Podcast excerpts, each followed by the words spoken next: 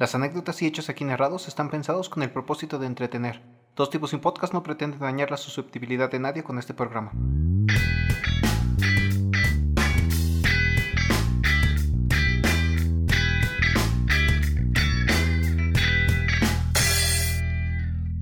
Hola, eh, ya es abril. Bienvenidos a este mes que esperamos sea mejor para todos ¿Que el anterior? que el anterior. No, el anterior estuvo chido. El anterior estuvo entretenido, ¿sabes? Para nosotros. Como que hicimos muchas cosas, fuimos a tal lado. Ok, no menciones lo de ir a tal lado porque. O sea, ese como que fue hicimos- un día fatídico para nosotros. No entiendo cuál. Cuando perdimos un episodio. Ah, ok, fuimos, perdimos el piso. Yo me refería más al, al- a cuando fuimos al cajero. Y Ah. la morra, y la morra de enfrente Pinche morra color cartón. trabó el pinche cajero y ya tuvimos que correr a otro morra lado. color Y luego alguien no me dijo que nos podían haber llevado a otro más fácil, más rápido, ¿verdad? Pero bueno, no vamos a hablar de aquí de eso. En fin, eh, sean bienvenidos al No hables episodio... eso porque nos van a caer en nuestras ah, tranzas. chicheto, este, aquí nos habla de negocios. Eh, sean bienvenidos al episodio, ¿qué? ¿26 ahora sí? ¿27? 27, ¿no? 27, ya eh, vamos... eh, la mitad de 50 episodios, ya estamos más cerca de, Estamos más cerca de regalar cosas de regalar. Uy, a, como- nuestros güey. 50 mil... ¿Crees que, crees que, crees que Ishali puede hacer gorras? Hay que hacer gorras, güey. ¿Qué suena? Ah, es esto. ¿Gorras? ¿Para qué quieres gorras? Para regalar gorras, güey. No. Playeras del PRI, güey. No manches, tu pijama. Pijama- Las pijamas mexicanas son las playeras del PRI. Y un, Eh, y un chor. Un short, con C, un short. Un chor. Este, no quiero un short, no quiero nada de mercancía que no sean playeras, tal vez sudaderas. Una hoodie estaría cool. Una judía estaría. Sí, una hoodie estaría Hay que cool. a ese, hacer un hoodie, ese es el siguiente nivel. Eh, no, pero ya, no estamos aquí para hablar de negocios. Eh, Un judía azul, güey. No teníamos, la verdad, hay que ser sinceros, no teníamos muy bien la idea. Últimamente andamos bloqueados. No, pero como que no sale. Bueno, yo ando muy despistado y hoy no, no me acordaba que era viernes. Pero. Lo cual me duele, güey, porque yo No. desde anoche dije, ok, le voy a, le voy a preguntar. Hubieras nos mandado pusimos a ver este, el episodio nuevo de Falcon and the Winter Soldier. Chéquenlo en Disney Plus. Y este, después, después fue como de, dije, ok, se me olvidó. Y hoy en la mañana fue como de, ah, no mames, es viernes. Porque yo desde ayer estaba sintiendo que era viernes, güey. Ayer se me hizo súper viernes. Y dije Yo de no que... tengo idea ni de qué día vivo, Y por dije eso. de que después razoné y dije, no, pues estaría yo grabando, no, así no me pendejo. Y ya después fue que me acordé hoy en la mañana de que, oye, güey, vamos a grabar. Ay, chingada, es viernes. Sí, como que, se, como que se me fue el pex y por eso no preparamos un epi. Bueno, no un este. No preparamos un tema, pero Siento como yo siempre. que lo sigues teniendo muy presente y me molesta un poco. ¿Qué? O sea, no me molesta así de que, ah, chinga tu madre. Como de preparar cosas. No, que todavía tienes muy presente que se te perdió un episodio muy bueno y que por eso estás como bajoneado. ¿Verdad que sí? Ay, Siento yo que es eso, güey. O sea, Charlie- al chile, al sabe. chile completamente siento yo que sigues bajoneado porque se te perdió ese episodio y por eso estás como de. ah, Como de, ay, no sé qué grabar. No sé qué grabar, ajá, exactamente. Sí. Entonces por eso. Tranquilo. o sea, Ok, sí. volverá a salir, yo sé que sí. Ah, Va a salir sí. mejor. No, sí, sobre, sobre todo... No, sí, yo creo que sí. Yo creo que, que vamos a, a volver pronto. Pero, a ver, ya, volvamos, punto. Eh, estábamos aquí hablando, Charlie y yo, eh, de... Ah, porque yo tengo un peluche de Pikachu enorme. Eh, y es por eso que creo que Charlie lo volteó a ver y me dijo, pues hablemos de Pokémon. Y luego empezamos a hablar de Digimon. No, no, no, de Pokémon no, güey. Ah, sí, sí, Sí, te dije hay que de hablar de los primeros 150 y de cómo debió haber muerto en la cuarta generación. Sí, luego, luego hablamos de otras cosas, pero luego me mencionó Digimon y luego me dijo, hay que hablar, ah, luego yo le dije, hay que hablar de series de la infancia. Y luego me dijo, vamos a hablar de nostalgia, nostalgia, de cosas que veíamos en la sí, infancia. sí. Entonces, lo primero que me dijo Charlie fue Fox Kids. ¿Ustedes alguna vez vieron Fox Kids? Eh, suponiendo que nos escuchen de los 25 para Supo- arriba. suponiendo que No, no- de, de qué, de 24 para arriba. ¿Cuántos tenemos? 23. 23, y... 24 casi. Pues la gente que nació que como en el 2001, yo creo que ya no lo vio. Yo ¿sí? creo que en el 99 ya tam- No, no, todavía. No, sí, güey. que- No, del o 2000 sea- para adelante todavía estaba Fox Kids. No, pero me refiero a que ya no, re- ya no creo que lo recuerden, ¿sabes? Ya no creo que los llegaran a ver como tal. A ver, te voy a buscar el dato de cuándo murió Fox Kids. Porque nosotros vimos, ajá, vimos la, la, muerte de Fox Kids. No, no la, o sea, sí, sí, la, muerte, de Fox Kids. pero no digámoslo tal cual, no hubo una muerte, solo digamos que trascendió la energía de Fox Kids a Porque lo que aquí nada se nada se crea ni se destruye, güey, solo, se, transforma. Y entonces vimos la transformación de lo que fue en su momento Fox Kids a Jetix. Y como Jetix era, o sea, como que guardabas un poco, digo, eras muy niño, pero guardabas un poco el... el... Murió el primero de agosto de 2004. Guardabas, guardabas el sentimiento de lo que era Fox Kids y decías, o sea, a lo mejor como que no entendías y decías, eh, pues ya se convirtió en Jetix. Pero ya como que Jetix marcó más tu infancia de... de... Por eso, por eso te digo que creo que la gente que, que nació en 2000, en los 2000, ya no llegó a ver de Fox Kids como tal pues se murió en 2004. O sea, no creo que con tres años te acuerdes de que estabas viendo Fox Kids y te acuerdas Güey, yo digo que pues nosotros lo vimos, güey. Yo decía que del 99 para adelante, pero a lo mejor sí del 2000, tienes razón. Pues es que a eso me refiero. Pon tú que con cinco años no vas a estar recordando lo que veías en Fox Kids. Pues no. No creo. Yo con seis años apenas me acuerdo de cosas. Sí, la verdad no me acuerdo. Bueno, en fin, esos son otros cosas de la infancia. Sí, muy pocas cosas de la infancia recuerdo, pero eso es pero ese es tema para otro podcast. Eh, Traumas de Vietnam. Sí, la verdad tengo, tengo, sí tuve problemas psicológicos de chiquillo, entonces creo que eso es tema para otro podcast. Pero, eh, ajá, yo me acuerdo de Fox Kids y ¿sabes qué me encantaba que pasaban anime? Y creo que desde ahí me, me gustó mucho ah, el anime. te volviste otaku. No, güey, porque a mí me gusta el anime sincero taku, güey. No, pero pues sí, o sea, creo que siempre, o sea, es que sí, siempre me ha gustado mucho el anime. Es que ya no sé ni qué es ser otaku, la verdad, actualmente, pero también te digo que es tema para otro podcast. Eh, me gustaba mucho que pasaban Medabots. Ah, Medabots, eran muy buenos, güey. Hubo tazos de Medabots. Hubo álbum, bueno, ¿cómo se llamaban? De, sí, álbum de, stickers, ¿no? Para coleccionar. Sí, de, de, de, Medabots. Y yo los recortaba y los, los pegaba y, creí, y jugaba que, que tenían los Medabots. Pero eran cositas Yo tuve un tazo, no me acuerdo cómo se llama ese Medabot, güey. Pero era el, principal, güey, el amarillito. Ese. Medavi. Yo tenía un tazo de él, güey. Era Metallics el tazo. Sí. Y era hermoso, güey. Lo perdí. Su diseño estaba bien Era estúpido y lo aposté en los tazos, pero... Qué estúpido. Pero era bueno, güey, o sea... Y es que, o sea, y es que fue Fox Kids. Beyblade también creo que salió en, en Fox Kids todavía. Sí, también salió. En lo último. No sé si en lo último, no me acuerdo, de eso sí. ya no me acuerdo. Yo ves que también no Yo me acuerdo un poco más y sí salió ya casi al final de, de lo que fue Fox Kids. Beyblade. Luego también, es que, ¿sabes qué me choca? Que hay dos cosas que me chocan. Uno, es que la gente piensa que porque lo que le tocó era lo mejor y lo que viene ya está mal. Pero también por eso dejan de ser autocríticos, bueno, no autocríticos, sino críticos con lo que ven y cuando ven algo nuevo, eh, piensan que también está, o, o, sea, el otro lado es que ven algo nuevo y piensan que es mejor. Pues es que no, no necesariamente es. Entonces, por eso te digo, sí, por eso te digo que hay mucha, mucho pex, porque yo siento que no. Por ejemplo, los nuevos de Beyblade están un asco, son un asco.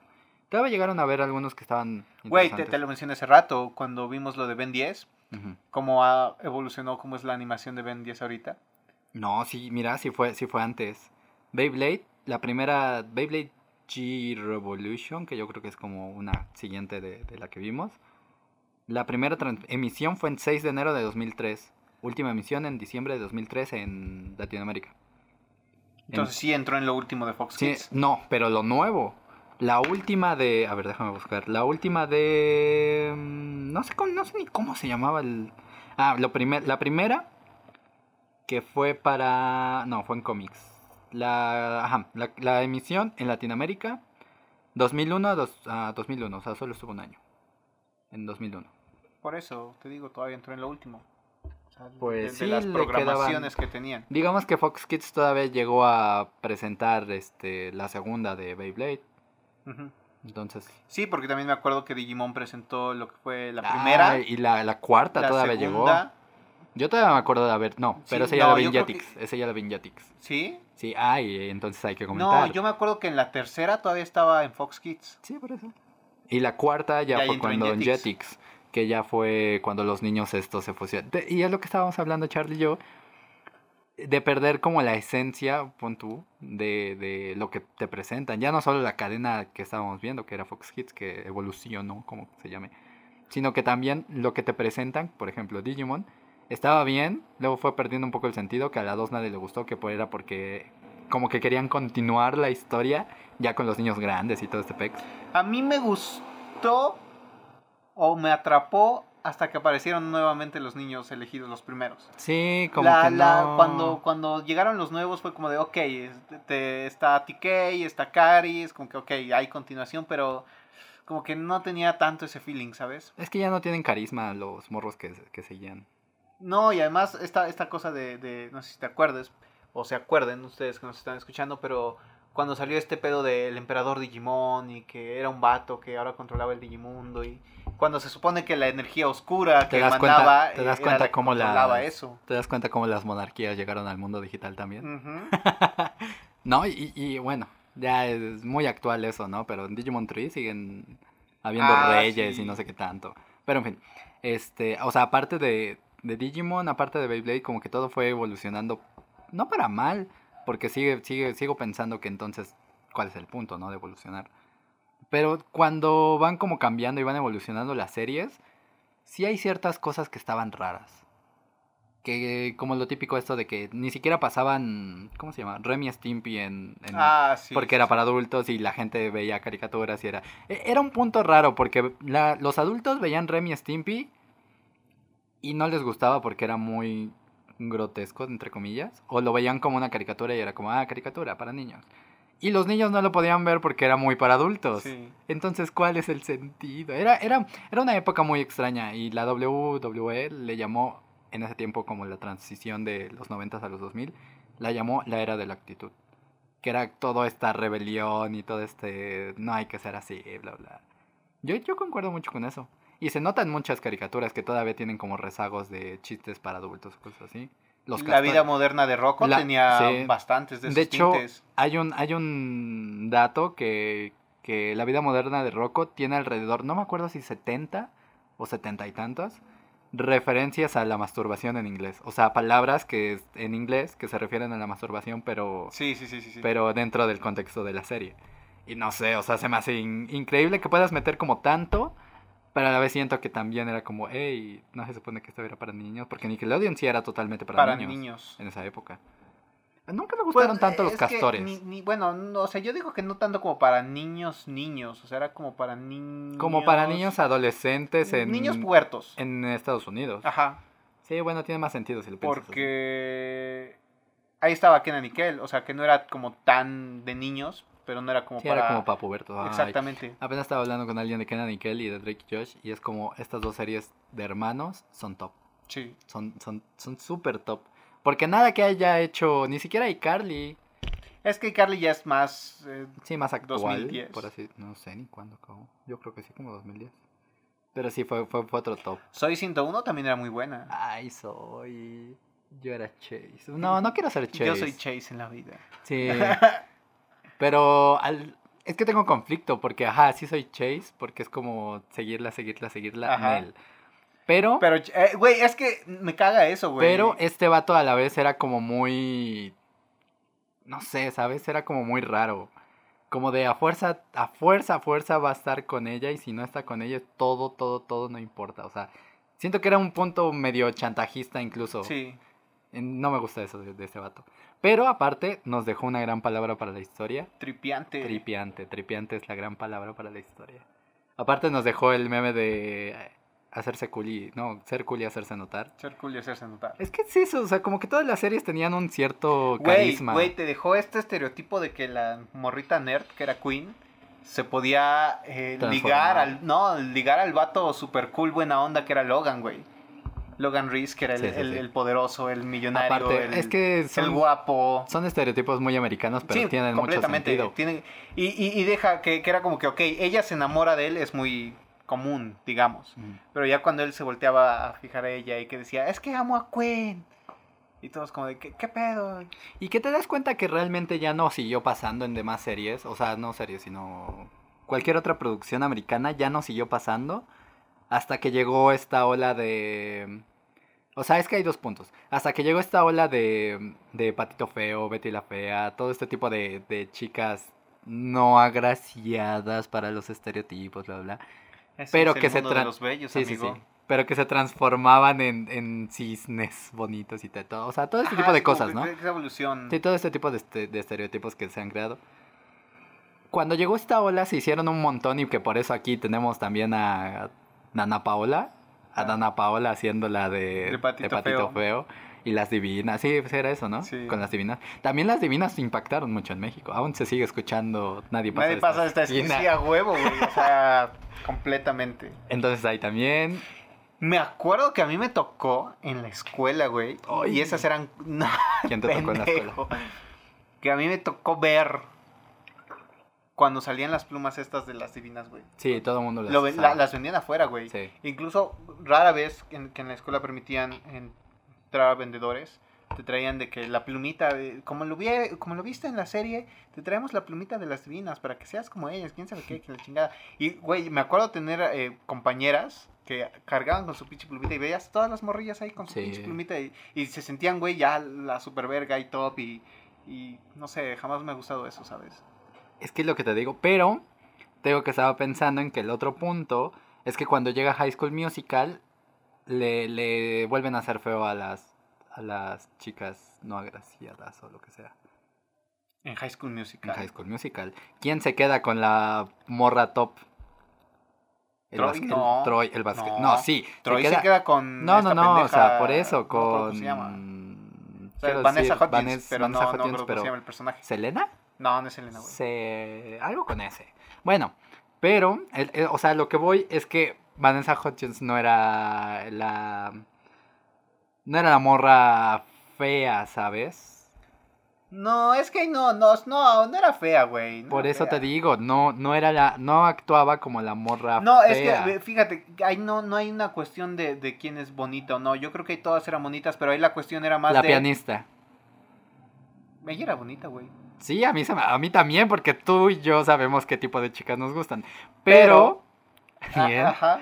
Pero pues no eh, quiere decir que, que la chica está, o sea, volvemos a lo mismo. La chica nerd, comillas, de lentes, comillas, este, no se queda con el protagonista guapo y súper Pe- popular pero de pero la- es que ahí no, no, ella no tenía cabida ahí, güey. Ella, era como muy Por secundaria. eso, o sea, lo que voy es que vuelven a hacer de lado el, sí, el ya- ya arquetipo, entendí, ya te el, prototipo, el prototipo, arquetipo. Proto- Prototipo de chica, se los presentamos. Eh, eh, Marco, no. No, ¿cómo se llama? Este. Ya se me fue el pex. Eh, estoy buscando parte del nombre de la morra. Gabriela, Gabriela Montes. Gabriela, Gabriela ¿cuál Montes. con ese? Sí, Montes, con Z, no sé. No, este, es que me acordaba de Vanessa Hudgens. Eh, pero entonces tiene, o sea, es lo que te digo, tienes que volver entonces al hecho de que la morrita, y, eso, y fíjate que eso cambia entonces. Ahora llega la morrita nueva que se enamora del chico y que eso se empieza a repetir entonces en los demás, en las demás novelas.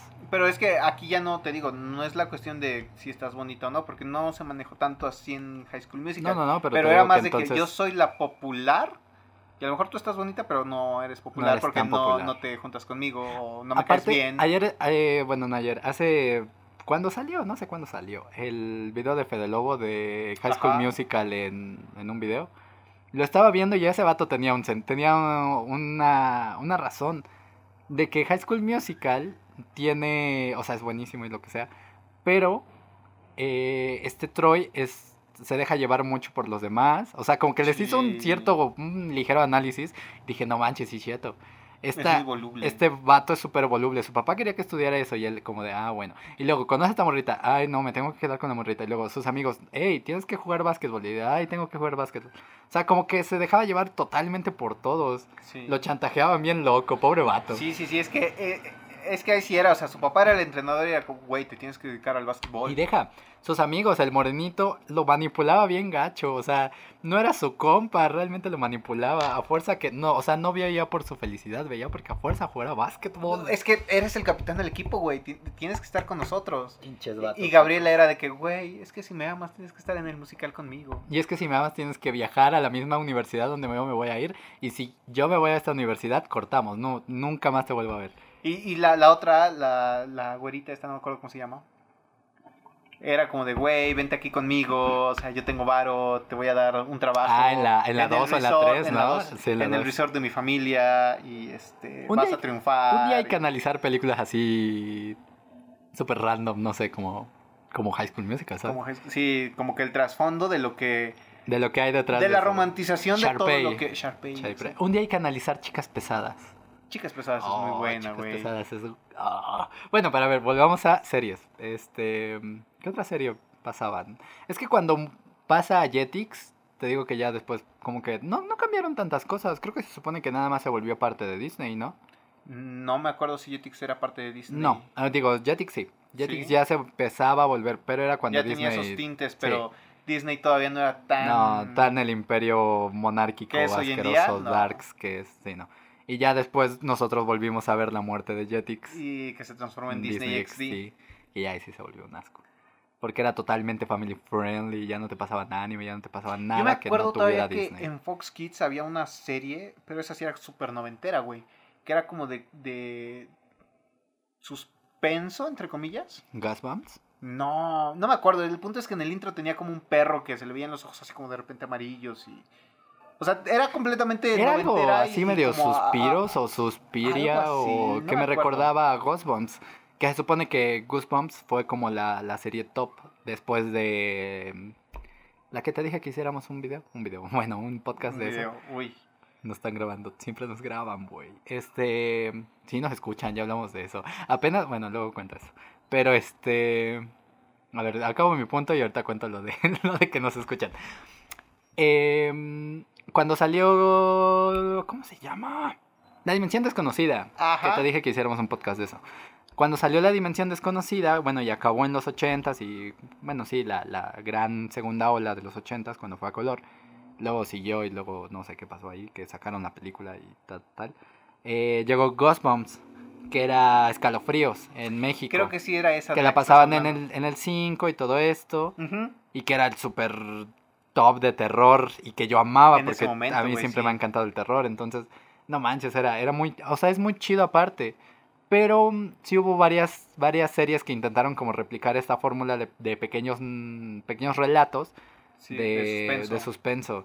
In- Pero no les funcionó, güey. no, ya sé. No Pero hubo, hubo unos interesantes. Hubo uno de un. Yo recuerdo mucho una serie que me gustaba. Bueno, sí que me gustaba en ese tiempo, pues estaba todo morro.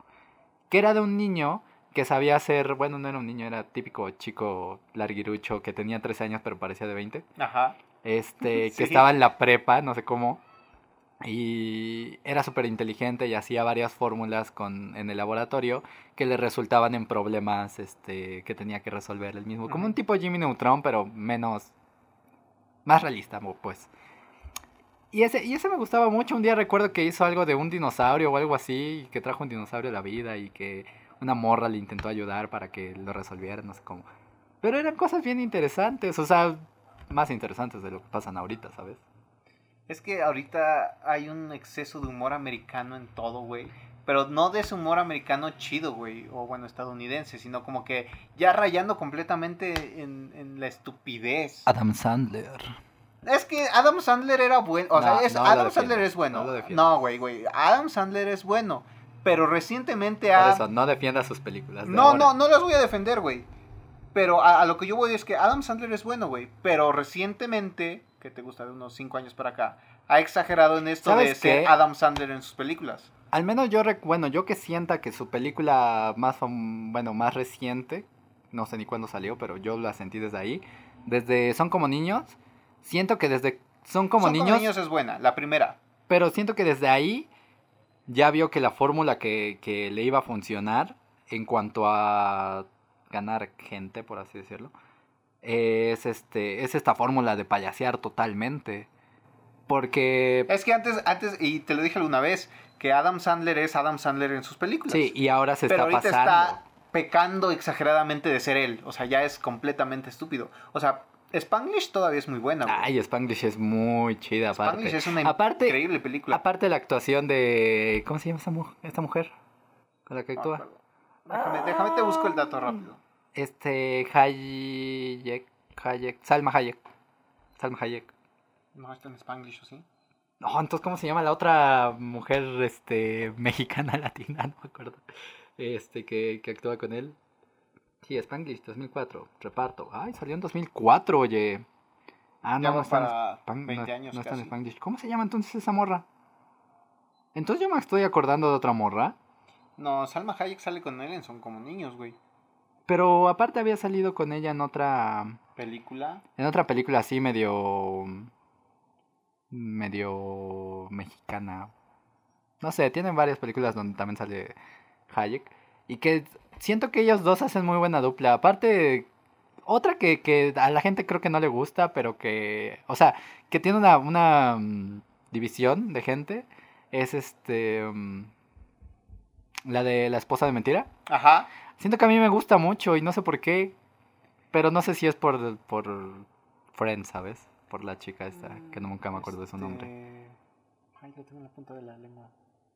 Yo soy malísimo con los nombres, se me olvida todo, se me olvida siempre todo. No me acordaba que hoy era Jennifer Aniston. Aniston. No me acordaba que hoy era viernes, o sea, sí, se me olvidó todo. Pero mm, creo que por eso nunca, o sea, fíjate que a mí me gusta mucho como el cine en general, las cosas de arte en general, pero siempre se me olvidan los nombres, todo se me olvida. Entonces creo que no podría ser un buen crítico de cine. Eh, pero, o sea, en general siento que Adam Sandler tiene películas muy buenas y que pasa lo mismo con Jim Carrey, que Jim Carrey en 23 es fascinante. O sea, es, es- es- literalmente es Jim Carrey siendo Jim Carrey, pero en su faceta de loco. Sí, sí, sí, sí, sí. Y es fascinante. Y luego en... Irene. No, eh, Irene, yo y mi otro yo siento que también es la película top de comedia. Es completamente buena esa. Pero me gusta más, por ejemplo, que Ace Ventura, porque siento que Irene, yo y mi otro yo, Ace Ventura y La Máscara, Ajá. siento que son muy buenas, pero en, en Ace Ventura raya demasiado en la locura y en la comedia. Como muy exagerado. Muy exagerado. Sí. Pero luego regresa con eh, Los Recuerdos de una mente. Ah, el resplandor de una mente sin recuerdos, o no me acuerdo cómo se llama esa película. Eterno resplandor. Eterno de una mente sin Resplandor recuerdos. es Homero, gracias. Eh, te digo que se me olvidó todo. Siento que en esa película vuelve a mostrar que este vato realmente es un actor que sabe hacer cosas que no solamente son hacerte reír, es multifacético. Y donde ya llegó, siento yo, a su punto máximo es en... Y, y, y no, sobre todo en esta de Eterno Resplandor, o sea, puedes, te das cuenta de que, que Jim Carrey no solo es hacerte reír y que él haga caras graciosas y actúe como loco, o sea, realmente te lo puedes tomar en serio y no, no, no necesitas o no sientes la necesidad de verlo hacer estupideces. En Todopoderoso. Exact- eh, Todopoderoso, por ejemplo. Pero te digo que ya siento que una de las películas que, que para mí son top, top, top, top, top, diría Policarpo, este, Avendaño. El...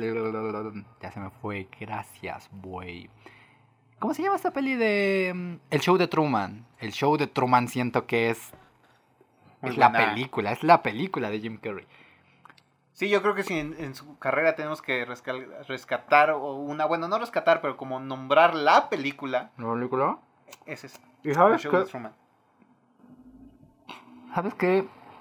Es lo que no me gusta de, de la gente que, que ve películas de.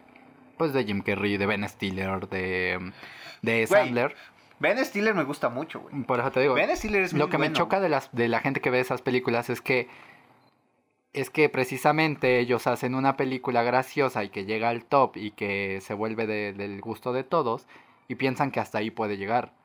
Por ejemplo, y es lo que me gustó, creo que de entre todos los comediantes estos, rescato mucho a Ji- a Jim Carrey por eso, porque supo lidiar con sus películas top, haciendo más películas top, como Adam Sandler también, pero Adam Sandler recayó en, en que le funcionó esa fórmula y Es siguió a- repitiéndola. Yo, yo creo que Adam Sandler encontró la fórmula, entre comillas, digamos, y se encasilló él solito, güey. Sí, sí, totalmente. Porque ya no, o sea, como que no se abrió. ¿Lo viste, ¿Lo viste en Diamantes en Bruto? Que es la película que salió en Netflix, creo. Donde este vato es como tipo rudo, muy chido. No manches, ese vato es... O sea, muchos, muchos se molestaron incluso. O bueno, yo me enteré de pocos. Que diablos hay mucho. Este, yo me enteré de, de unos que estaban diciendo que debieron haberle dado un Oscar a este vato por eso. Y siento que no, pero siento que sí es muy buena la película y que como actor demostró otra faceta de la que debería de empezar a demostrar ya, otra vez. que es como un actor ya otra vez serio, rudo, que, que le queda muy bien. Ese vato con barba se ve muy chido. Pero pues... Pero es que volvemos al mismo, o sea, ya se encasilló tanto que por eso a veces hay críticas, ¿no? O sea, cuando sales de la forma, o sea, cuando ya te encasillaste en algo y sales y rompes con eso, o sea, te critican porque no, es que esto, esto no eres tú, tú, tú eres eh, comediante, tú nada más debes hacer pendejadas para hacernos reír y, y, y es lo no que va te- por ahí. Y está el otro lado que te digo que no, pues es que por esta película ya deberían darle un Oscar y no sé qué. Y entonces ahí es donde también me molesta porque es como una, una gente que, que da su máximo potencial en una cosa y que de repente baja y vuelve a dar su máximo en otra cosa que no es el máximo anterior, ya es como que lo vuelven a idolatrar aunque ni siquiera es su máximo. Sí. Y eso es algo que siempre me ha chocado mucho en muchos, muchos, muchas este, disciplinas y... Como esos altibajos que tienen. Ajá, o sea que el- que, la "Ah, en gente esto lo... sí lo doy, pero... No, o que la, que la gente lo apoyó mucho y luego recayó y es como, ah, ya no vales chetos. Y luego vuelven a hacer algo top, que ni siquiera es tan top, ¿sabes? Y la gente los vuelve a idolatrar así como lo máximo que van a ver en su maldita vida. Y es lo que no me gusta. Pero, bueno, ya nos desviamos otra vez del tema. Este, ah, bueno, por último. La, la última película que me gustó también de Adam Sandler creo que fue de los 2000 también ya. O 90, no me acuerdo. Fue cuando está con el niño este que es su hijo y que se lo quitan al final. Esa película es muy emotiva y muy buena. Y sigue siendo comedia, pero tiene sentimentalismo muy Sí. bueno y muy bien hecho. No digamos, no digamos que es una comedia romántica, pero sí tiene No, esa es carga un- sentimental Es una buena. carga sentimental de padre-hijo, que, que tampoco es muy, muy común ver películas de padre-hijo en comedia y sentimiento. Siento que no, bueno, no me acuerdo. ¿De comedia? No, no tengo ahorita. No. Porque después llegó como si fuera la primera vez. Que también es como la película que todos les Conocen, gusta. eh. sí, les gusta. Y sí, es una muy buena película, pero el hecho de que a todos les guste, siento que le quitan eh, lo típico de mamón, ¿no? De que le quita el- Sí, ya cuando se vuelve muy mainstream. muy mainstream, es- ya, ya, no, ya no agrada tanto. Pero sí es muy mamón también de nuestra parte decir eso. Pero sí le reconozco que es una muy buena película. Pero es que ahí caemos nuevamente en lo que yo te había dicho. O sea, ya. Ahí son puntos de vista de cada quien y todos esos puntos de vista están bien. Porque para nosotros el que sea algo muy mainstream es como de. Ah, es como que pierde su calidad, por así decirlo, entre comillas. Pero para otros es, güey, es mainstream, güey. O sea, tienes que conocerlo, es cultu- cultura pop. Sí, que ya se volvió cultura pop. Y no, no, no puedes de- pasarlo de largo. Mm, sí, concuerdo. Que después, volviendo a nuestro punto original, De la nostalgia. de la nostalgia de series. eh, una, una que me mencionaste ahorita es Samurai Jack. Y que siempre he pensado que Samurai debieron valorarla bueno, más de lo que la gente no lo hacía. Era increíble. La serie. gente no lo supo valorar en su momento, tanto por su animación como por su historia, como por todo. La historia y la animación creo que son lo que más rescato de Samurai Jack. Sí, porque, y, y es lo que te digo, que le siento que la gente no, no lo supo valorar en su momento. Y si ahorita la sacaran en alguna plataforma, ojo, ojo, Netflix, escúchame aquí, eh, o Paramount, o quien quiera escuchar, realmente si la volvieran a meter en una plataforma digital ahorita, con todo, o sea, ya sin censura, con todo lo que debió haber sido Samurai Jack, o todo lo que podía haber explotado de un samurái errante, Sí. contra un demonio. No manches, serían. Ay, no, sería, serían de mis series favoritas. Al, al que, Falcon, ¿quién te conoce? Pero pues te digo que no. Creo que todos conocemos lo siguiente que te voy a decir, pero... Y también entran mucho en esto que decíamos del suspenso. Coraje, güey. Es que Coraje fue al siguiente nivel. Coraje ya no se trataba solamente de... mm, O sea, rompió con la fórmula en el sentido de que, lo que te digo de la dimensión desconocida. Sí, sí, sí. sí. Era lo único de series que venían haciendo en cuanto a terror, eh, de estos pequeños relatos que te contaban algo, bla, bla, bla. Y que, te- que por eso te digo que quería hablar como de la dimensión desconocida, porque toda la primera parte de los 60 tiene que ver con el sentimiento de miedo humano. Tiene que ver con el olvido, con la soledad, con el dinero, con todo este tipo de cosas. Que se, ah, hay uno que me gusta mucho, rápido, que no sé si ya lo conté aquí, creo que sí, de un vato que se vuelve inmortal, que él le tenía mucho miedo a morirse. Y está con su esposa al principio y le dice, mujer, pásame las medicinas, me siento mal. Y está el doctor y le dice, no, es que usted no tiene nada. Y el doctor, y el vato este le dice, no, sí, yo siento que me estoy muriendo, no sé qué. Hasta que llega el diablo y le da el trato y le dice, solamente véndeme tu alma y te hago este, inmortal. Inmortal. Y le, no, no lo hace inmortal, pero lo, o sea, lo hace invulnerable, digamos, al- a la muerte. Pero le dice, cuando ya no quieras vivir, me vas a tener que dar tu alma. Y entonces, eh, él dice, bueno, entonces ya no hay ninguna forma en la que puedan quitarme esta, esta vida. Y entonces empieza a hacer un montón de prácticas, se avienta un tren, se toma ácido, se toma veneno y lo que sea. Hasta que eh, sube su esposa porque le dice, sí, yo me siento Superman, no sé qué, algo así. Y se suben a la azotea y su esposa va corriendo y le dice, no, no te avientes, no sé qué, porque pues la, la esposa creía que estaba loco el vato. Sí. Y entonces sube y la esposa se cae. Y entonces la policía le reclama a él y le dice, no, pues es que tú fuiste, tú, tú la Tú la aventaste, asesinaste. tú la asesinaste. Entonces lo meten a la cárcel y el vato dice, no, pues ya, este, no, no importa, soy, soy inmortal. Y luego se entera de que es una cadena. Ah, porque él se entera de que su abogado le dice, no, pues voy a luchar para que no te den este la silla eléctrica, porque 60 Y el vato le dice, no, pues no te preocupes, que sea la silla eléctrica, está bien. No, Y- no me puede pasar nada. Ajá, no me puede pasar nada. Y entonces el twist del capítulo es que el abogado le dice, no, pues sabes que este, sí, sí lo logramos, ya no te van a matar, pero te van a dar cadena perpetua en la cárcel. Y entonces el vato se arrepiente y dice, ahora voy a tener que sufrir toda mi inmortalidad metido en una celda. Y al final el vato le llama al diablo y le dice, no, pues llévame. Pues ya, o sea, ya valió. Entonces, al final es el, digamos, el miedo del capítulo tiene más que ver con el sentido humano. El cómo, no sé, cómo, cómo la inmortalidad, la, la libertad se, se te pierde, todo ese tipo de cosas. Es lo que te digo que le da el sentido de miedo a, a la dimensión desconocida. No sé, me encanta. Te digo que hay que hablar un día de esto, hay que intentarlo. No quiere. No, sí, está bien. Ya vi su cara de, "Mm, ya mero, algún día. No, pero sí. Cuando consigamos eh, 10.000 suscriptores, lo hacemos. 10.000, ¿cuáles suscriptores? Digo, eh, seguidores, seguidores, perdón, se me fue. Cuando digamos 10 10.000 su- seguidores en, en Instagram. Cuando consigamos 10.000 descargas. Cuando consigamos Spotify. este colaboración con Creativo. No, que- o sea, sí, pero después, primero quiero piña. Yo primero quiero a leyendas y leyendas legendarias. Pues vámonos con los de la cotorriza. No, nunca los he visto, pero siento que no son mi trip. ¿Para ti tampoco? No, para- no, o sea, yo nunca No, los he visto, nunca los he escuchado, Para nada. pero escucho lo que la gente habla de ellos y siento que no es mi trip. Pero bueno, otra vez regresando al punto, eh, te digo que estaba, o sea, todo este, todo este sentido se rompió porque esto fue en los 60s, los 80s, este, 90s, todo eso. Volvió la dimensión desconocida a colores, pero ya era un sentido de Segunda Guerra Mundial, Guerra Fría, todo este tipo de cosas atómicas, o sea, Sí, ya más no- ambientado en, en las crisis que habían pasado en Ajá, Estados y Unidos. ya la crisis este, del mundo ya tenía un poquito, bueno, la crisis, el miedo que planteaba ya era un poquito más ciencia ficción. En, totalmente en el sentido de viajes en el tiempo, cosas así, ¿no?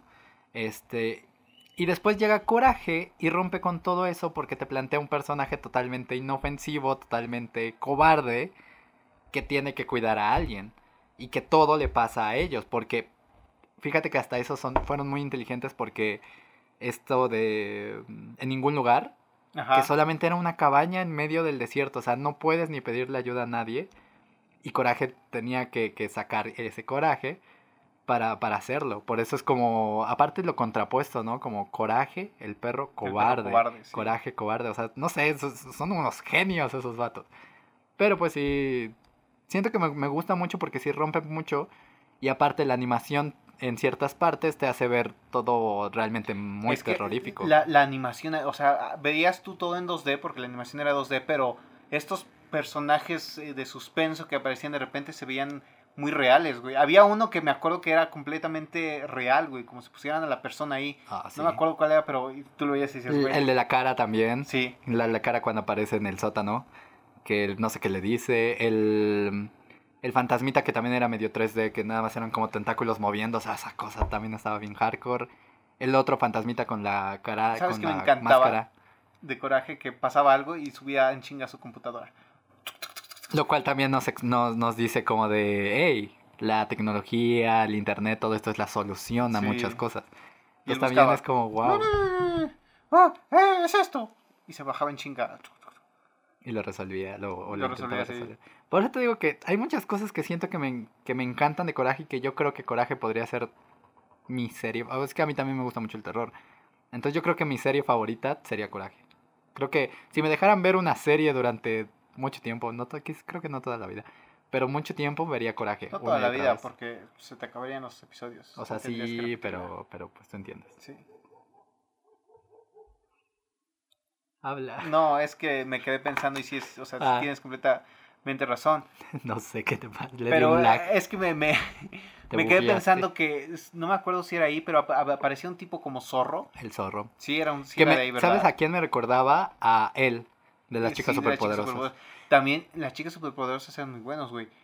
Y yo creo que él, creo que era lo más, entre comillas, creepy Sí. que podías ver dentro de las chicas superpoderosas. Pues te acuerdas del, del capítulo donde el profesor Utonio no llega por ellas al kinder Sí. y era porque él había como regresado el tiempo, no sé qué había hecho, las llevó como a un futuro raro donde Sí. todo está quemado y todo se ve rojo. y yo de no manches. Me acuerdo de uno en el que él posee al pulpito de burbuja Ah, también. y se vuelve un pinche pulpo enorme. Güey, aparte el pinche pulpo tenía esa pinche cara de Billie Eilish. de- de- De- duh. Sí, y el gorrito y lo hacían ver completamente terrorífico, güey. Y ya cuando lo ves así, su pinche cara y todo gigante y... ¡Uh, burbuja! Y alguien que me daba miedo en el sentido de demonio, pero que también era como demonio risueño, era el de la vaca y el pollito. Sí. Ese vato también me daba miedo porque era creepy en el sentido de eh, da mucha risa. O sea, de que él se reía de todo y era como, "Oh, jo, jo", y yo de, ay, qué perro miedo. Y siempre iba desnudo. Sí, siempre estaba... Y era gordo, no sé, yo me, daba cosa. que- O que hubo sea, un capítulo en el que este güey tenía como un restaurante, ajá, pero sí, todo lo servía con catsup, güey. con catsup. Y lo- bañaba en catsup y, entregaba, güey, y hacía licuados de catsup y... O sea, estaba muy... O sea, a mí me encanta la catsup, pero yo creo que ya en ese sentido, cuando yo lo vi, sí Datos hubo un tiempo en el que me... Como que me, me, me daba cringe Sí, la te catsup. era da- como de, "Eh, Es que sí te mucha da, catsup. te da cosa y creo que, o sea, lo, creo que lo que más me gusta es que el, el sentido de, la, de las series estas, de todas, hasta Samurai Jack y todo, no era irse por lo creepy, no era irse por lo cringe, No. excepto Red and Stimpy. Pero dentro de, incluso dentro de eso, sabían hacerlo muy bien. Y lo, lo, lo siguen haciendo. Mencionaste al principio a los castores. Sí, no me gustan. ¿No te gustaban? A No, mí no me gustaban. güey. Me... No sé por qué no me llamaban, más bien. O sea, no sé si era...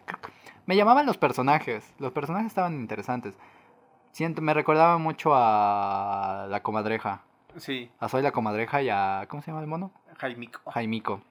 Me recordaba mucho a ellos en el sentido de uno es como más tranquilo, más... Oh. Jaimico me daba mucho asco a veces. A mí también. Cuando se rascaba su trasero. En general, todo era como muy... Todo Jaimico era asqueroso, sí. O sea, en general también en la serie, o sea, tenía que haber una parte donde algo era muy exageradamente asqueroso. Sí. Por eso te digo que como Tanto que hasta la comadreja era como de. "Ay, Es que sí era muy cringe. aléjate. Pero no sé, o sea, siento que hasta eso son mejores que ahora. ¿Qué? No me acuerdo cómo se llama, pero. ¿Cuál? Era una serie que pasaban en Nick. De, unos vatos. Nickelodeon. No, es lo mismo. No, ahora se llama Nick. Antes se llamaba Pero es lo, o sea, sigue, sigue siendo Nickelodeon, Sí, güey. pero ya no es la esencia, bro. Eso es, güey, es como Disney. Disney no es Disney. Ah, es Disney como- es, es Walt Disney. Es como si... Nah, es como... Ah, bueno, bueno, sí, ya entendí tu punto. Pero no es a lo que voy. Ajá, sí, sigue, sigue tu punto. Esta serie de unos vatos que eran como skaters, pero del surf. Ah, y estaba en... No me acuerdo cómo se llama. Ah, este... Lo de los niños. No, pero también Sí, patinaban y hacían cosas extremas. Pero también, o sea, pero sí, ma- mm, como que todo se centraba como que, que era que Hawái, Miami, no, como Hawái, ¿no? Porque traían como todo este trip de... Mm, surfer, serie. No, es que no es surfer, era skate. O sea, sí hacían skate, patinaban y Sí, hacían pero cosas. también se iban a... a y había una morrita. Sí, y con había... cabello morado. Ándale, y el otro era con cabellito rojo, Rojo, con sí, lentes. y había un vato que era el, el amigo del papá, que era todo gordo, morenito, Sí, sí, sí, bonachón aquí. Ah, ¿cómo se llamaba esa cosa? Había un vato que tenía su gorra para atrás que era amarilla, traía una, una camiseta azul, unos chor. Unos short. La palabra del día, short. unos chor ahí, este, creo que verdecillos. Apenas vi que unos vatos vendían unos shorts en 400 baros, 300 de Nike. Y dije, no manches, ni que fuera de Gucci, me los compraba. O sea, ya a mí me gustan los shorts, pero no. ¿Los short? Los short, pero no, no para eso, ¿sabes? Serie de Nickelodeon. Eh, bueno, Charlie lo va a buscar. Pero sí, es que fíjate, mira, ahorita ya, ya tienen series súper estúpidas como Henry Danger, que es un vato que, que al parecer tiene un... Rocket Power. Rocket Power, gracias. Este, no grites, güey. Em, es que no sé, tengo mucho conflicto con todo y sobre todo con Y el las vato series con de su ahora. casquito de tiburón, güey. Ándale, eso. Fíjate que esa serie también me gustaba, pero tampoco era como mi top, porque eh, se centraba demasiado, demasiado en skate, en surf, o sea, Ajá. se centraba demasiado en lo, en lo suyo en vez de presentarme alguna otra cosilla. ¿Sabes dónde la puedes ver si te interesa? ¿Dónde? En Amazon Prime Video. Está en Amazon. Google Ah, no miente, güey. No, no, no, sí, sí, porque Amazon está, Nickelodeon está con Amazon. Sí, cheto. Algunas creo que también están con Paramount. Este, Tito Macani era el gordito. Da- Ese vato es muy chido. Es el de Ponte Perga. Es ese vato, ¿no? Sí, Raymond Rocket, que era el papá. ¿Qué otras series había?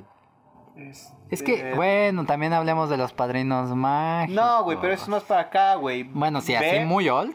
¿Quieres, quieres, quieres unos... Las pistas la- de Blue. la- las- Güey, las pistas de Blue... Yo veía las pistas Yo de veía Blue. las pistas de Blue, güey. Yo, yo recuerdo Yo- cuando yo- veía las pistas Yo de Blue. recuerdo, Ayer. y en mi casa debe estar perdido, algún día lo he de encontrar. ¿Un Blue? Un Blue, güey. No, chicos. Me lo compraron. Regálenme un Blue, regálenme un Blue. Y en su patita tenía su huella, güey. Yo amo los, amo los peluches, como podrás ver. Y yo tenía mi, mi, mi libreta, güey. Tenía, me me, me- encontré una libreta así chiquita.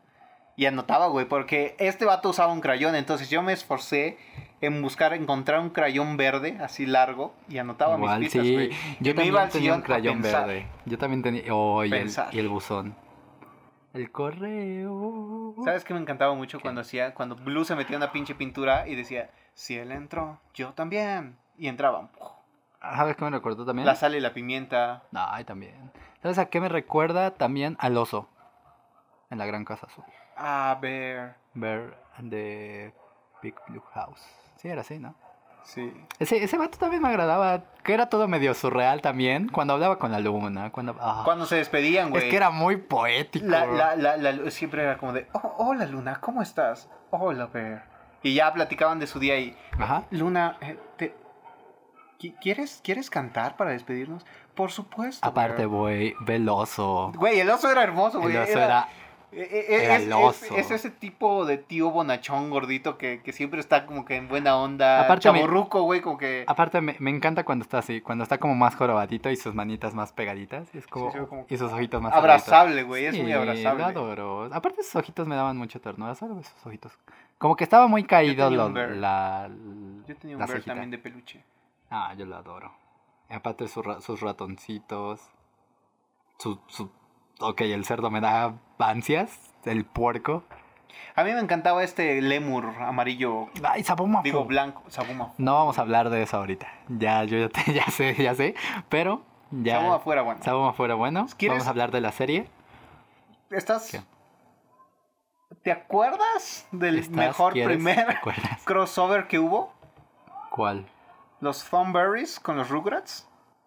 Ya nadie se acuerda de eso, bro. Eso, es- eso fue increíble, güey. Ay, a ver, no me acuerdo de ¿No eso. te acuerdas de los Thornberries con, con, mezclado con Rugrats? Bueno, el crossover que tuvieron. Cuando se van de vacaciones todos los, los Pickles y se encuentran en una isla con estos Ah, pendejos. Pero fue una, fue en una película, ¿no? Sí, sí, sí, sí, me acuerdo, me acuerdo. crossover. Que el vato, este, el hijo de los morros que hablaba así como... Ah, sí, sí, sí. sí. Ay, me- es que era muy bueno y aparte yo amo a Carlitos. Yo, mi alma mater es, es Carlitos. Mi alma gemela es Carlitos. Mater, no, gemela. Mi alma gemela es Carlitos. Mi alma mater. Sí. Es que, no sé, ¿sabes? Es como su papá No, soltero. mames, Toby, ya cállate. Su, su... Ya duérmete. Aquí ya cállate. Bueno, este... No, yo tenía incluso un... un... Ah, como chinga Tommy. To- Tommy. Yo tenía incluso un, este, un cojín de, de Carlitos con, con toda su, su figurita. Y Ah, yo creo que mucha un ternura. cojín. De vato. Cállate, ya cállate tú. ¿Sabes qué me encantaba? Este, no me acuerdo cómo se llamaba, pero la muñeca de Angélica. Ah, Sus pero yo pinches que. tres mechones. Y tú querías la muñeca de Ángel. No, es que me encantaba porque estaba bien creepy su, su diseño, güey. O sea, Ajá, toda sí. pelona, sus tres mechones aquí. Y ella siempre era como de. No me acuerdo cómo se llama la pinche muñeca, pero. A mí tampoco. Siempre Pero- la abrazaba y, y su. O sea, ella tenía el, el trauma de. ¿Y viste que van a sacar el remake? No, eso sí no lo vi. Sí, van a sacar el remake. Algo que ya no me gustó Pero fue con las cuando, voces cuando eran los, los Rugrats crecidos, los Rugrats Estaban bien grandes. Es que algo que también te digo, y es lo que te, te venía diciendo desde el principio, algo que también hacen todas estas malditas series es darle una maldita continuidad a algo que no lo necesita. Los Rugrats, eh, algo- Cintia se llamaba la muñeca. Cintia, la muñeca Cintia. Cintia, ándale. Pero te digo que hasta eso también era como... O bueno, yo la veía así, la verdad, no sé. Pero yo la veía como...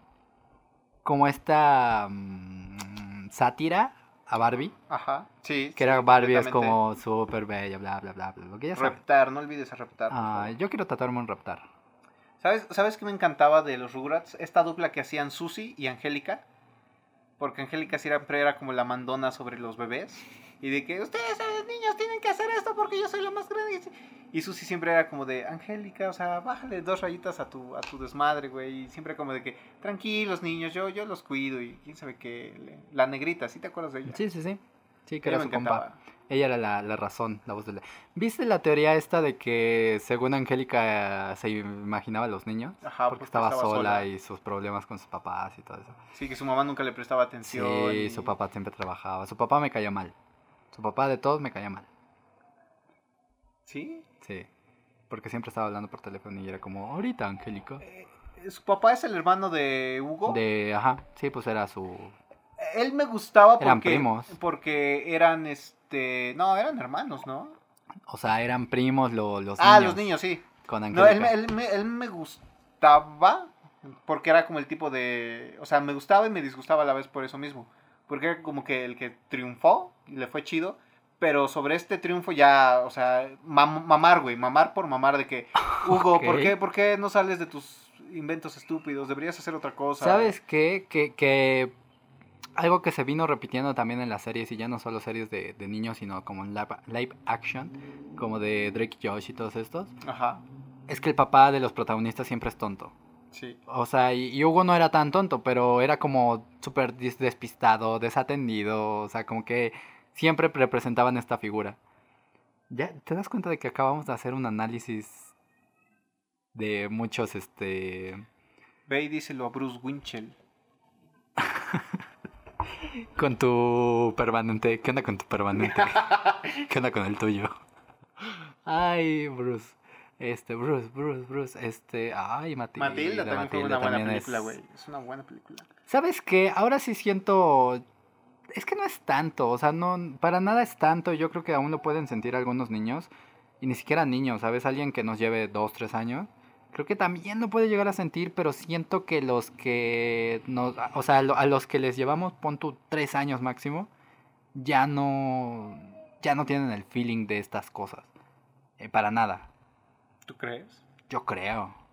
O sea, y, y, eh, es la mínima. O sea, pon tú que incluso dos años lo pueden llegar a sentir. Pero siento que más allá ya está raro. Ya es como que ya no lo ven como nosotros lo vimos. Y te digo que me contrapone a lo que te dije al principio de, de que, ah, porque nosotros lo vivimos, es lo máximo y no sé qué. Y yo siento que no, sino que en el sentido de lo que lo pasaban, de que lo vimos en la tele, de que lo vimos 20 mil veces en la Sí. tele y todo eso, como que siento que se nos quedaron muchas cosas arraigadas y lo pudimos ver de otra manera. Y que está bien, que, que de hecho lo- la gente que lo llega a ver ahorita lo puede ver de diferente manera. Sí, por supuesto. Pero sí siento que es un feeling bien Pero, diferente. ¿Sabes qué he sentido yo? Que, y eh, vamos a centrarnos completamente en la animación. Yo le he puesto a mi hermano, o alguna vez lo puse a ver Digimon, y lo aburrió, güey. Y me dijo, es que me llama la atención, dice, pero la caricatura se ve muy vieja. Dice, el dibujo se ve muy viejo, dice. Sí. No, no hay como que más nuevecito, me dijo, y yo así como de, ay, no me digas eso, o sea, le gustó la idea de los monstruos y que DJ evolucionan y Entonces pelean. Pokémon tampoco le, le gusta. Le gusta, pero ve los nuevos, güey. No. Cuando el, el- el- los nuevos de Lash que ya se Sí. ven muy... Sí, muy niño Sí. meco. Y le puse la primera generación, o sea, de los primeros 150 cuando lo pasaban en la tele. Ah, y, y fue como de. "Ay, Yo apenas, pero- yo, yo apenas vi, me salió un este un corto, creo que era todo el capítulo, pero no lo vi. Pero me salió pues eso, un episodio de, de Pokémon de los primeros 150, de los primeros primeros, Sí. cuando apenas buscaba las seis, las ocho medallas. Y era él, o sea, era Ash con su Charizard peleando contra un líder de gimnasio. Y estaba cool porque, o sea, el, el- como que el, hasta el doblaje se siente más, este, más ameno, ¿sabes? Más como si te estuviera hablando el personaje en tu idioma. Sí. Y ahorita siento que ya lo normaliz... Es que esa es otra... La normalización de todo ha hecho que creo que, mm, si es lo que te digo, si niños o jóvenes, lo que sea, de que, que le llevemos 20, o sea, 3 años, que tengan 20, 19 años, lo que sea, siento que ya están viendo todo esto ya muy lejano. sí. Y ese es el problema que te digo con nosotros, que nosotros lo vemos porque lo vivimos y todo esto, pero incluso vemos las series de nuestros papás y también nos gustan. Pero ya la nueva generación que llegó, pon tú te digo, tres años o dos años, ya no lo ven así, ya lo ven más lejano todavía. ¿Sabes qué me dolió ahorita que dijiste eso de, de, de la normalización del, del doblaje para que todo sea igual? Sí, también. Yo te digo, cuando le enseñé igual de la primera serie, digamos, de Pokémon, ves que Pepe Toño se tomaba esta libertad de decir lo que fuera con James. Y, eh, Wishing, échale, échale tu Pozole, aliento pozolero. Aliento pozolero. Lo amo. Y, y ahorita ya es como que, o sea, es la voz de Pepe Toño, pero ya, o sea, ya no raya en esos eh, re- regionalismos, digamos, que, Sí. que antes lo hacían muy gracioso, güey. Pero también hay que. Es que. Sí, ahí hay de dos. O sea, siento que. Tengo, muchos, tengo muchas cosas en la cabeza. Una, eh, no pueden hacer eso porque hay otros países y los Sí, otros claro, países no lo entienden. Dos, Eh, Eso fue lo que le me pasó a duele, Jake. me duele que. el Sí, perro. sí, ya no, no hablemos de eso. Eso aún me duele. Este. Siento que ya nunca van a volver esas cosas. Y tres, la única solución que le hallo a eso es grabar algo para México y que y volver a grabar otra cosa para otros Para el resto, para el para el resto, resto de del- LATAM. de, de LATAM que para el doblaje actual es totalmente un sueño imposible ahorita. Mira, o sea, sí se podría hacer, pero Por está tan mal pagado todo ahí. Por eso te digo, actualmente la ¿Sabes, industria sabes del doblaje cuáles es pe- imposible. películas sí se hizo de Disney? Nemo. Ah, sí, cierto, tiene do- y Los Increíbles. Porque dos. ves que el doblaje para el resto del mundo es que Mr. Increíble dice a trabajar. Y en, el, y en el mexicano mexicano es a chambear. Pero fíjate, el fíjate que, que hasta ahí incluso hay eh, está el argentino, que creo que también hay doblajes argentinos Sí, para sí. otras cosas. Pero eh, en 2000, creo que a partir como del 2008, 2009, todo lo que, todo se empezó como a normalizar ligeramente, se empezó a, a estandarizar. Y aparte dejaron como de, de pagarles, no tan bien, ¿sabes? Pero les pagaban, les pagaban mejor que ahora. En 2003, cuando llega Disney con todas las películas. Es que cuando llega Disney, o sea, Disney atacó también No, en sí, este sentido muy sí, cabrón. Y porque, o sea, atacó bien al principio, les dio muy buen varo. yo- O sea, yo no soy top actor de doblaje, ¿verdad? Pero realmente les dio mejor que ahora. Sí. Y por antes, eso. güey, y- antes, y esto lo sé de buena fuente, antes había exclusividad de voz para el personaje. Claro que Y sí. con lo que te pagaba, o sea, güey, Claro sí. estando en México te comprabas una casa en Coyoacán Sí, con la exclusividad que te pagaban. sí, sí, sí. Y esto les, lo sufrió este Carlos II El Piccolo. cuando lo llamaron para Goody y dijo... ¿Sí es Piccolo? Sí. Sí, ¿verdad? Y le dijo, para Goody es tanto, o sea, yo te cobro esto porque ya es como de yo te cobro, ya no es como de Sí, hay por el contrato y todo. personaje. Sí, porque y, y le dijeron, ¿sabes qué? Es mucho. Ya tengo a alguien que te sustituye, me cobra menos. Y es lo que te digo, o sea, al final está muy mal pagado todo en México. Y hay otro relato sobre él mismo que cuando le ofrecieron hacer Piccolo para Dragon Ball Super, la, la, la primera película, Ah, él dijo, "Eh, ok, está muy mal pagado, dijo, no, no voy. Y después dijo, Pero por amor "La- las redes, las Sí. redes le empezaron, es que Sí, te por queremos amor. todo. Dijo, va, se los hago gratis. Y Sí. la empresa de doblaje le dijo, no, no, no, es que no me lo puedes hacer gratis. No me vas a pagar lo que yo quiero, te lo hago gratis, güey. pues sí. Y no lo hago por, por ya paga directamente. Los fans me están por pidiendo la esto. nostalgia. Y eso hicieron mucho con eso, con Dragon Al, Ball. al final resultó que sí le podían pagar lo que él pedía. Sí, pero bueno. No, pero aparte, eso, eso resultó mucho con, po- con Pokémon, con este. Con Dragon, Dragon Ball. todo, todo, o sea, todo Dragon Ball, todo lo que han venido sacando últimamente con Dragon Ball, lo hicieron a fuerza. Traer la- las voces. Las voces, por eso, Increíble, güey. por eso este, mataron Dragon Ball Kai. Porque ni tenía las voces, el- de todas maneras ¿Sabes lo Dragon Ball Kai estaba no bien me gustó? Eh, no hablemos de eso. Pero. ¿sabes lo único que no me gustó? Fue que no pudieran traer de regreso al actor que hizo a Majin Buu. Ah, Eh, eh, eh, esa voz era increíble, güey. Era, aparte- era aparte un chilloso bonito. aparte no el el que actor tiene de... ahorita. Exacto, sí, aparte el que tiene ahorita ni siquiera... Exacto, porque no sabe hacer el chillón. Exacto, por eso, por eso. Y, y la ventaja que él tenía es que él mismo hacía la voz del Buu, este, de Super Buu, que era gruesa. Él era todos, Pero, pero notabas ese, ese ligero chilloncito que tenía ahí. porque era la misma voz. Exactamente. No, sí, y de hecho por eso muchos, muchos, muchos, muchos, este, animes que se quisieron doblar, ya no se doblaron porque los actores ya no querían, porque no les pagaban, porque aparte cambiaron muchas cosas, porque aparte la empresa, en México creo que solo hay una magna empresa de, de doblaje y todos los demás son este, pequeños, eh, pequeñas empresas de doblaje, Contratistas. Y básicamente en- es que es eso, no hay profesionalización, o sea, hay profesionalización a medias en el doblaje, en el sentido de que todos estos vatos, pues sí, tienen contratos, que cobran, este, hay este, manufacturación de todo, hay buena estructura, infraestructura, todo esto, pero realmente está todo muy mal pagado, no es lo que ¿Sabes ellos también quisieran. quién le ha dado en la madre a eso? Los Star Talent. ¿Qué es eso? Los vatos que por ser muy conocidos te los llevas al doblaje nada más porque te baja. la- Derbez, Que fíjate que Eugenio fíjate Derbez que- fue exacto. pensado para Shrek, o sea, para la voz, sí. pero no le quedaba y metieron a otro, a otro vato y él nada más se quedó con la voz de burro. Y el otro vato también es un dios del doblaje también, que nunca me acuerdo, te digo, los dos nombres. Pero está ella. Y, y- y fíjate que ahí viene otro punto, que ya va a ser el punto final porque ya nos pasamos. Eh, el último punto de esto es que todos estos actores de doblaje estudiaban actuación primero. Y después empezaron a agarrar a cualquier estúpido Con voz bonita. con voz bonita. Sí, eso también. eh, hay una entrevista que hace eh, Víctor Trujillo, que en el que le preguntan cómo era ser actor de doblaje. Dice, y es que no es como, como es ahorita, que te agarran una voz bonita, una cara bonita que tiene muchos seguidores Eso. y te, te suben para que hagas. Antes, y él lo dice así, dice, antes tenías que ser actor, tenías que ser actriz, porque si no, no podías doblar una voz. Y, y, y lo que dicen ellos, o sea, antes los, diágol- los di- diálogos, los diálogos los hacías con todos, o sea, estaban todos, te citaban a todos a- al mismo tiempo, te ponían la pantalla tus diálogos y todos actuaban el diálogo que te decían.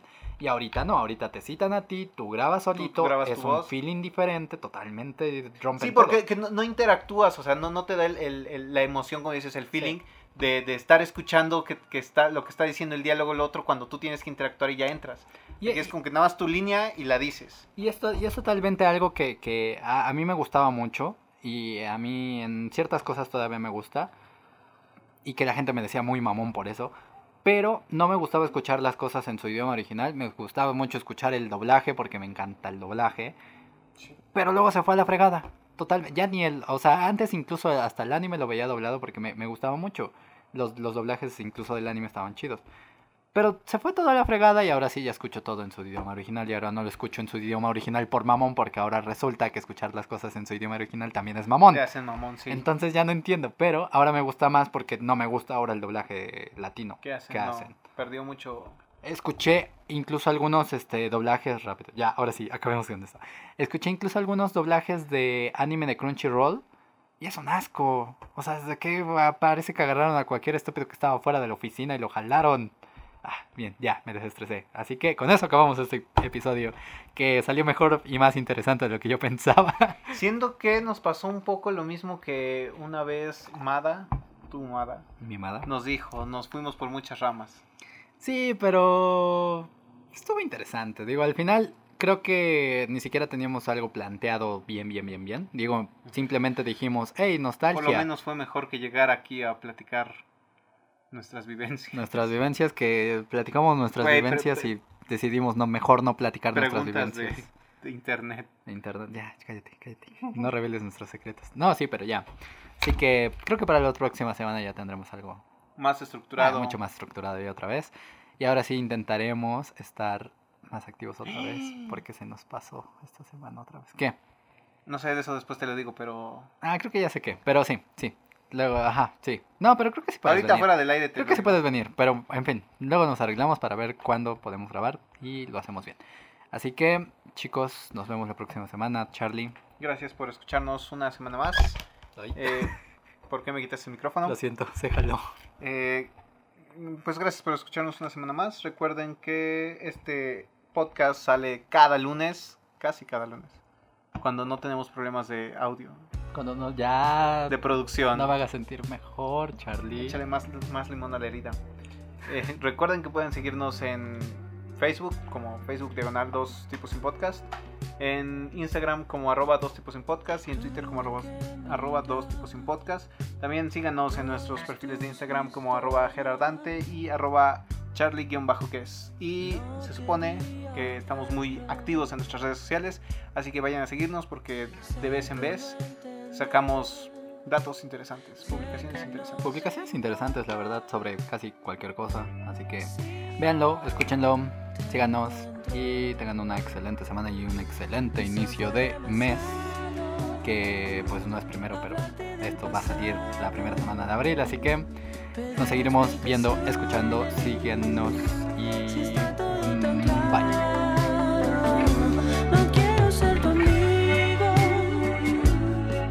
Estás cansada